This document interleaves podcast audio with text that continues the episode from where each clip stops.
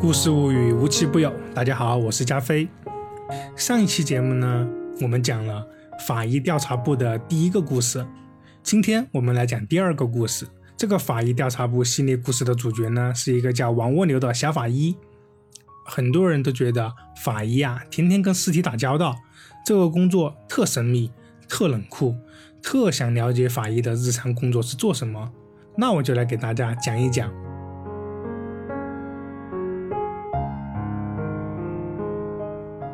王蜗牛当了警察之后呢，他才知道警察抓捕犯人的时候呢，需要以多欺少，以大压小，以强凌弱，讲究的是压倒性的优势，并不像电视剧里面那么帅气。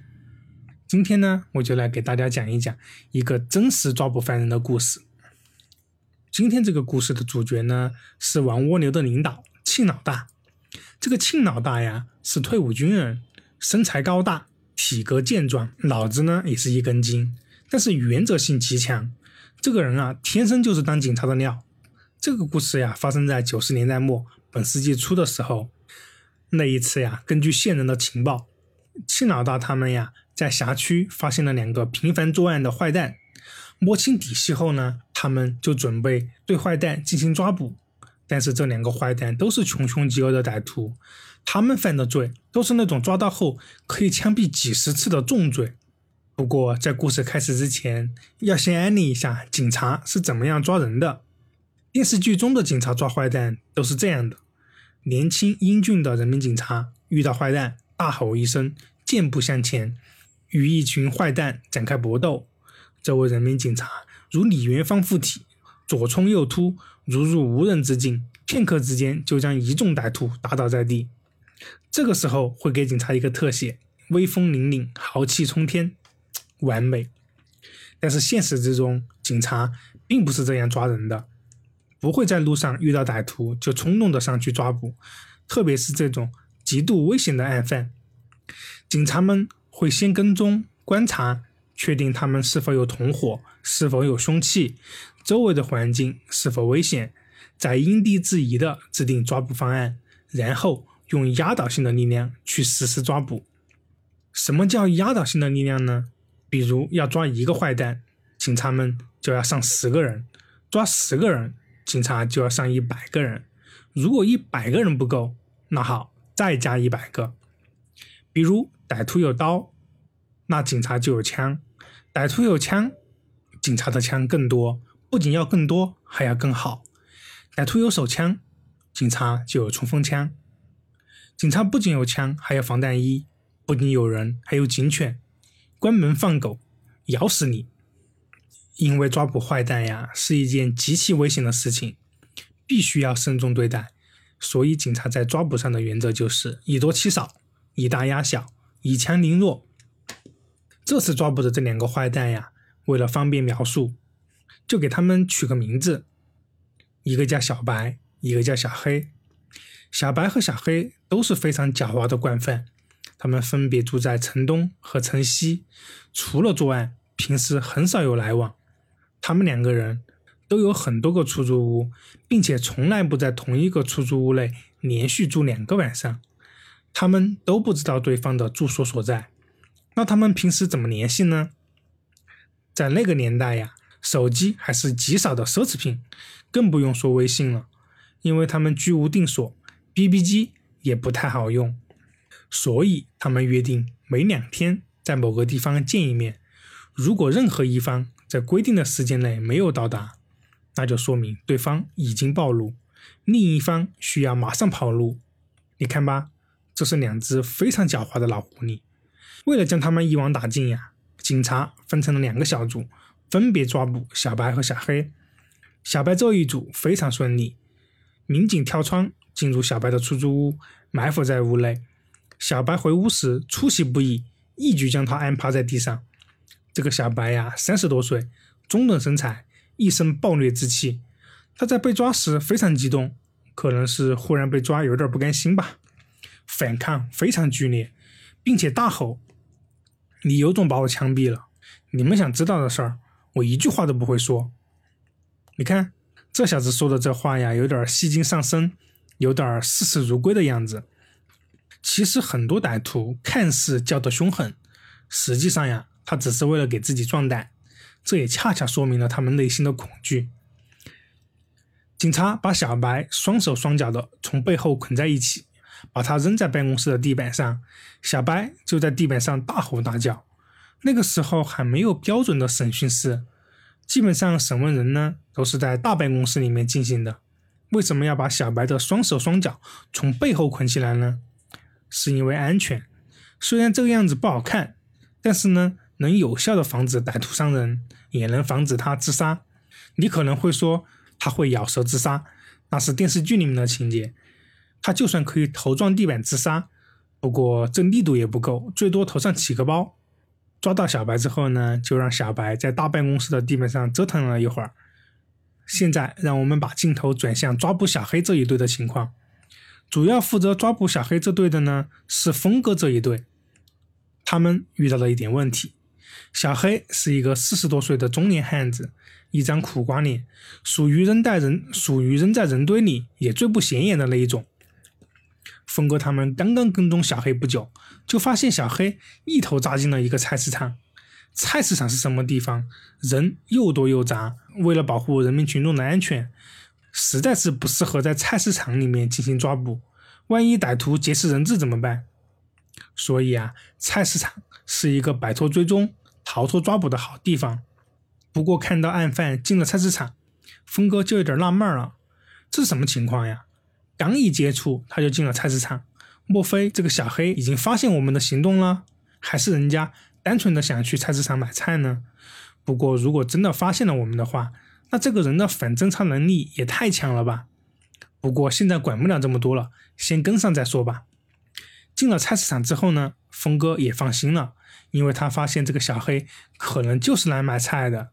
小黑晃晃悠悠、不紧不慢的在这个菜摊瞅一瞅，在那个菜摊看一看，还时不时的跟这个小贩砍价。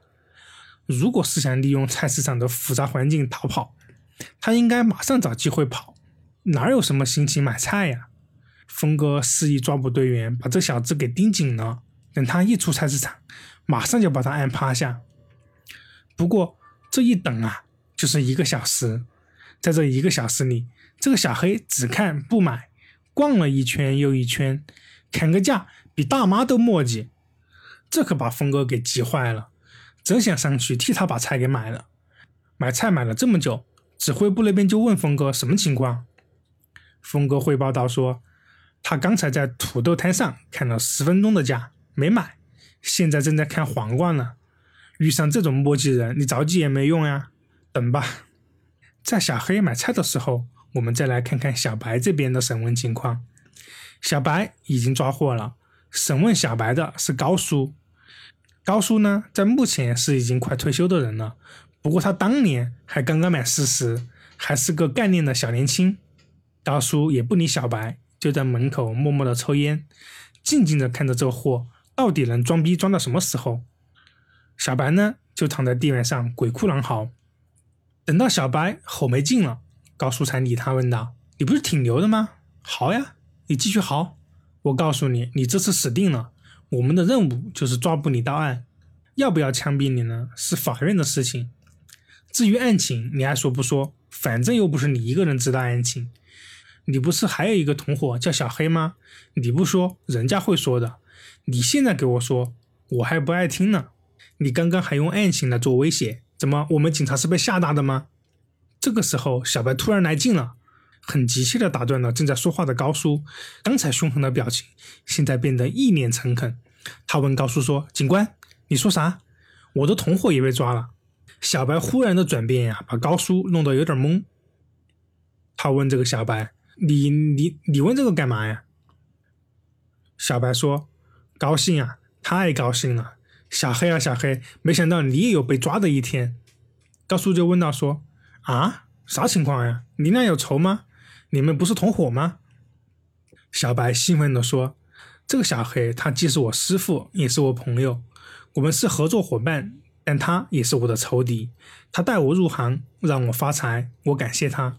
可是我们干这一行是掉脑袋的事情。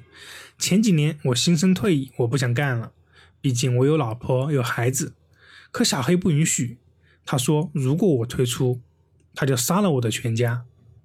小黑这个人心狠手辣，报复心很强。以前听他说他有个老婆跟别人跑了，后来我才听道上的朋友说，其实是他怀疑他老婆和别人有奸情，他就把他老婆给杀了。你看他对自己老婆都这么狠，对我能好吗？还有他这个人疑心重，自从我对他说过我想退出后，他就不太信任我了。于是他就和我搞了一个约定，每两天见一面，平时完全不联系。如果任何一个人在规定的时间里没有出现，就说明对方出事了，另一方就马上要逃跑。我们两个还约定，如果他小黑被抓，所有的事他都扛下，不会供出我；如果我被抓，我也要把所有的事情扛下来，不能供出他。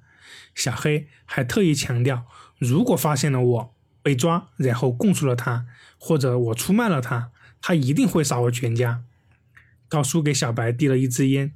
塞上他的嘴，示意他继续说：“你们抓我的时候，我说你们赶紧把我崩了，不仅仅是为了给自己壮胆，我是真想你们把我崩了。我死了，我家人就安全了。现在小黑被抓了，我就不用担心我的家人了，痛快。对了，警官，你们是怎么抓到小黑的呀？”这个时候，高叔不好意思的抓了抓头，他说：“ 小白啊，我跟你说个事儿，不过你要挺住啊。其实小黑我们还没有抓到。”啊！小白抽了一半的烟，生生又给吐了出来，差点没噎死。气得小白问候了高叔的祖宗十八辈。高叔安抚小白说：“哎呀，你先别激动，我还没说抓到小黑呢，你就来劲了，这不能怪我呀，是你自己的戏太足了。不过不要担心，现在小黑啊已经被我们盯上了，我们很快就能把他抓获归案。”小白一听就急了，他说：“你们可千万不要跟踪他。”他这个人反侦查能力太强了，如果你们盯他，肯定会被他发现。如果让他发现了你们在跟踪，有了准备，你们再抓就不容易了。高叔说：“你这是赤裸裸的鄙视我们公安干警的能力啊！”小白急忙解释道：“说这个小黑不是平常人，他是侦察兵，他参加过对越反击战，上过战场，杀过人，平常人根本对付不了他。”高叔说。当过兵，杀过人，怎么了？我们刑警队抓的杀人犯多了去了。小白一听就急了，说：“他有枪！”啊！这回轮到高叔大吃一惊，抽了一半的烟，硬生生的给吐了出来，差点没噎死。高叔为什么这么吃惊呢？因为根据警察线人的情报，小黑是没有枪的。毕竟我们国家对枪支管理还是非常严格的，我们的抓捕方案是没有考虑有枪支的。如果歹徒有一支枪，而抓捕人员不知道，这样我们的民警在歹徒面前基本等于自杀，并且拥有这把枪的可不是一般人，是曾经上过战场的职业军人。一把枪在职业军人的手里和普通人手里威力完全不一样，就像玩农药，有的人玩的是青铜，有的人玩的就是王者。高叔问道：“你说啥？他有枪？”小白说：“对啊。”他有两把五四手枪，以前出去走货的时候，我们一人一把。后来我想退出，他就不信任我了，再也没有把枪给过我。小黑这个人比较谨慎，他居无定所，带着枪太明显了。平时呀，枪也不在他的身上，在他一个朋友身上。我没有见过他这个朋友，我只知道他叫老黄。需要用枪的时候，小黑就去某个菜市场找老黄，用完之后再让他保存。高叔知道了小黑有枪的消息后，他就马上给指挥部打电话，因为另外一组人员正在对小黑进行围捕，情况非常危急。这个时候呀，时间就是生命。指挥部知道这个消息之后呢，更是震惊。他们刚才还在纳闷呢，为什么小黑一直在菜市场磨叽？现在知道原因了，他很有可能在找枪。指挥部马上通知抓捕小黑这一组的民警全面停止抓捕，进入待命状态。小黑有枪的信息，把指挥部之前制定的抓捕计划给打乱了，并且使这场抓捕呀变得很复杂。指挥部现在必须重新分析目前的情况：小黑是否已经发现了警察的跟踪？小黑是否已经拿到了老黄的枪？警察对小黑是抓还是不抓？抓捕存在哪些危险？不抓捕存在哪些后果？带着这些问题，我们来逐一分析一下。第一种可能，小黑没有发现警察的跟踪，他也没有枪。当然，这种情况是最好的，因为小黑根本就没有警察这边想的这么复杂。人家来菜市场就是买菜的，就喜欢磨磨唧唧的砍价。如果是这种情况，最好的办法就是按原计划执行。等小黑买完菜出了菜市场，就直接按趴下。当然，这种情况在菜市场内也可以抓捕。虽然小黑有劫持人质的可能，不是最佳方案，但是后果还是可以接受的。第二种可能，小黑已经发现了警察的跟踪，而且已经拿到了枪。从小白的供述中可以看出，小黑是一个反侦查能力极强的人，否则也不至于让小白这个凶悍的歹徒对他如此害怕。警察刚刚跟踪小黑，他就进入了菜市场，这仅仅是巧合吗？仅仅是他想买菜吗？他是一个居无定所的歹徒，他一个居无定所的歹徒要买菜来干什么？他在菜市场逛了一圈又一圈，你见过这样买菜的吗？所以呀。警察有理由相信，峰哥他们这一组抓捕人员在刚刚接触小黑的时候就已经被他发现了。那么现在小黑得到枪了吗？这还真不好说，因为连小白都没有见过这个老黄，不知道老黄是男是女，是老是少。菜市场这么多人，每个人都有可能是老黄，每个人都有可能给小黑枪。而小黑已经在菜市场转悠了一个多小时了，他接触了那么多个人。想想都后怕，毫无疑问，这种情况是最糟糕的。在这种情况下，如果还要强行抓捕小黑，那么有很大的可能会造成我们公安民警的牺牲，也会造成周围群众的伤亡。这样的代价是警察们不能承受的。不过，如果放弃对小黑的抓捕，可以想象逃跑后的小黑是很容易知道小白已经被捕。小黑既然已经发现了警察对他的围捕，以他多疑的性格，肯定会认为小白出卖了他。而小黑以前警告过小白，出卖他的代价就是杀了小白全家。如果小黑逃跑了，很显然小白是不可能跟警察合作的，这样他们的上线下线走货的渠道，警察们都无法得知，这个案子就办不下去了，并且。让一个极度危险、携带枪支的小黑流窜到社会上，后果不敢想象。这种情况抓和不抓，后果都很严重。还有第三种可能，小黑已经发现了警察的跟踪，但他还没有找到枪。我们来分析一下这种可能啊。根据上面的分析，小黑进入菜市场是发现警察跟踪后临时的行为。又根据小黑和小白的联系方法，平时不联系，每两天在约定的地点见面。通过这些，可以设想小黑和老黄也有联系的方法，但并不是随时都可以联系上，需要约定时间和地点。所以小黑进入菜市场还真不一定立刻就能见到老黄。那么，如果老黄就是菜市场的员工呢？长期都在菜市场工作怎么办？这种情况是很有可能的。但是手枪这种东西不是手机，可以拿在手里在大街上逛来逛去。武士手枪体积又大，如果老黄需要把枪递给小黑，肯定还需要对枪的包装进行伪装。在菜市场里，最好的伪装就是买菜。这里请注意啊，小黑晃荡了一个小时，根本就没有买任何菜，他现在是空手的。我们的抓捕民警也没有见到过小黑接收过任何东西。当然，也有可能是小黑收枪动作很快，警察根本就没有发现。我们再来分析一下这个老黄，为什么小黑不把枪带在身上？因为他居无定所，身上带枪太容易被发现了。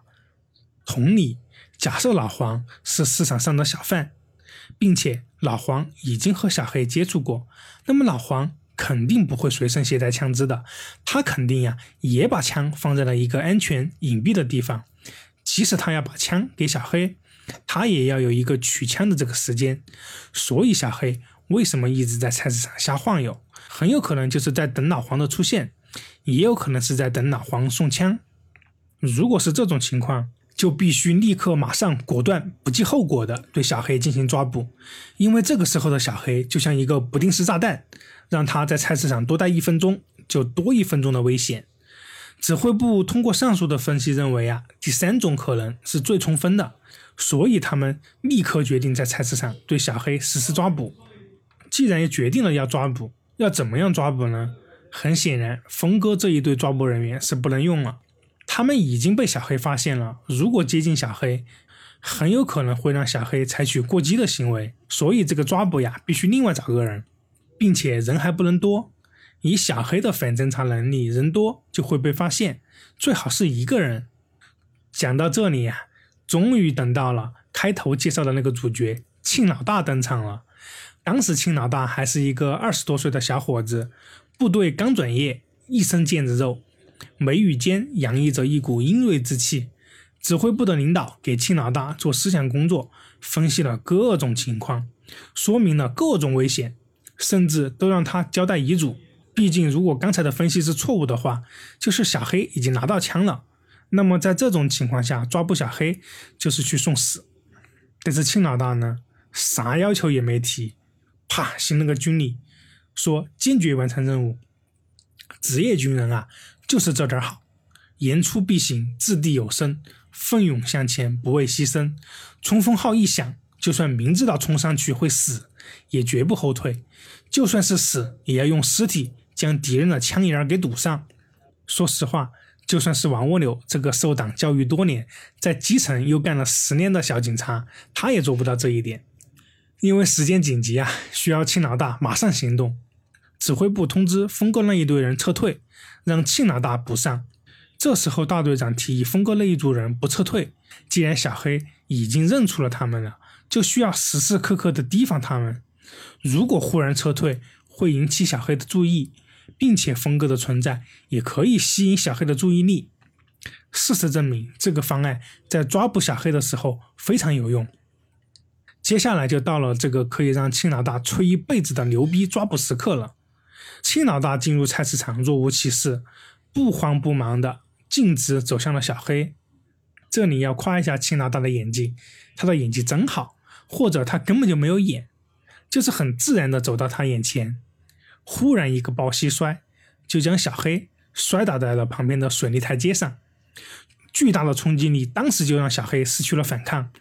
你看，分析了这么久，抓捕就是一秒钟的事情，简单粗暴最有效，年轻有力就是真理。拳怕少壮，天下武功唯快不破。这个抓捕故事到这里就讲完了。所以啊，千万不要认为抓捕坏蛋就是个斗勇的过程，其实更多在斗智。就比如我们上边分析的各种情况，这个过程啊就很像魔兽世界里面开荒天启四骑士，战术讲解一小时，战斗只需要五分钟。最后，对于小黑和小白的结局，我来讲一下。毫无疑问，身背数条人命的他们必然是死刑。那么小黑当时到底有没有发现警察的跟踪呢？小黑到底有没有拿到老黄的枪呢？对于当过侦察兵的小黑来说，峰哥他们一出现，小黑就立刻认出了他们。毕竟在那个年代，警察的职业特征太明显了，所以小黑直接进入菜市场隐蔽起来，并且很快就和老黄碰过头。老黄马上就回去拿枪。当时他们的计划是这个样子的：老黄拿到枪后，根本就不给小黑，那样太危险了，而是由老黄在阴暗角落随机射杀几个平民。这个时候，警察的注意力肯定会被突发的枪击案给吸引，人群立马就会乱，小黑自然会脱身。而警方这个时候的注意力全部在小黑身上，根本不会想到还有其他情况发生。又加上老黄是在暗处随机杀人，警察根本就不认识老黄，所以老黄这个时候也很容易脱身。前面讲过，在庆老大行动的时候，峰哥是没有撤退的。因为峰哥吸引了小黑所有的注意力，只要峰哥有任何异常，小黑就知道警方要行动了，那么庆老大就非常危险。幸好指挥部充分分析和研判，并及时出击。如果警察发现小黑可能有枪的突发情况时犹豫不决，造成的后果很有可能就是数个无辜群众的死亡。最后，在询问小黑和小白时，出现了一个有趣的现象。正常情况下，抓到两个同案犯，他们肯定会把自己的罪名往对方身上推，以减轻自己的罪名。这个案子不同，小白把所有的罪名都往小黑身上推，小黑把所有的罪名都自己揽下，只字不提小白，口供一致的可怕。那么问题来了，如果仅仅看他们的供述，小白就会无罪释放，这显然是不可接受的。警察为了攻破小黑，把老黄都说了出来。因为如果警察说出老黄这个人，就相当于说明小白已经供出了小黑。因为除了小黑，就只有小白才知道老黄的存在。也就是说，小白背叛了小黑。即便如此，小黑都不承认认识小白，真真切切的把自己顶罪的承诺执行到底。最后，那个神秘的老黄和他的枪，也因为小黑的死成了永远的谜。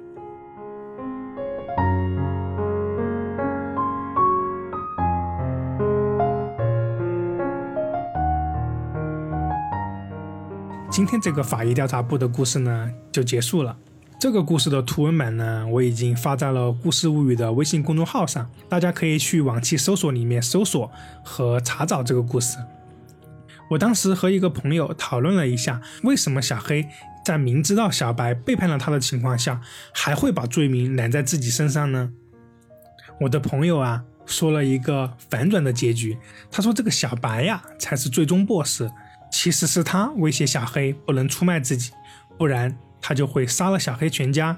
那个老黄其实也不是小黑的朋友，而是小白的朋友。那个老黄呀，也不听令于小黑，而是听令于小白的。既然小黑和小白都被抓了，而持有手枪的老黄没有被抓，那么小黑只有把所有的罪名都揽在自己身上，这样才能保证听命于小白的老黄在外面。不会杀了自己的全家。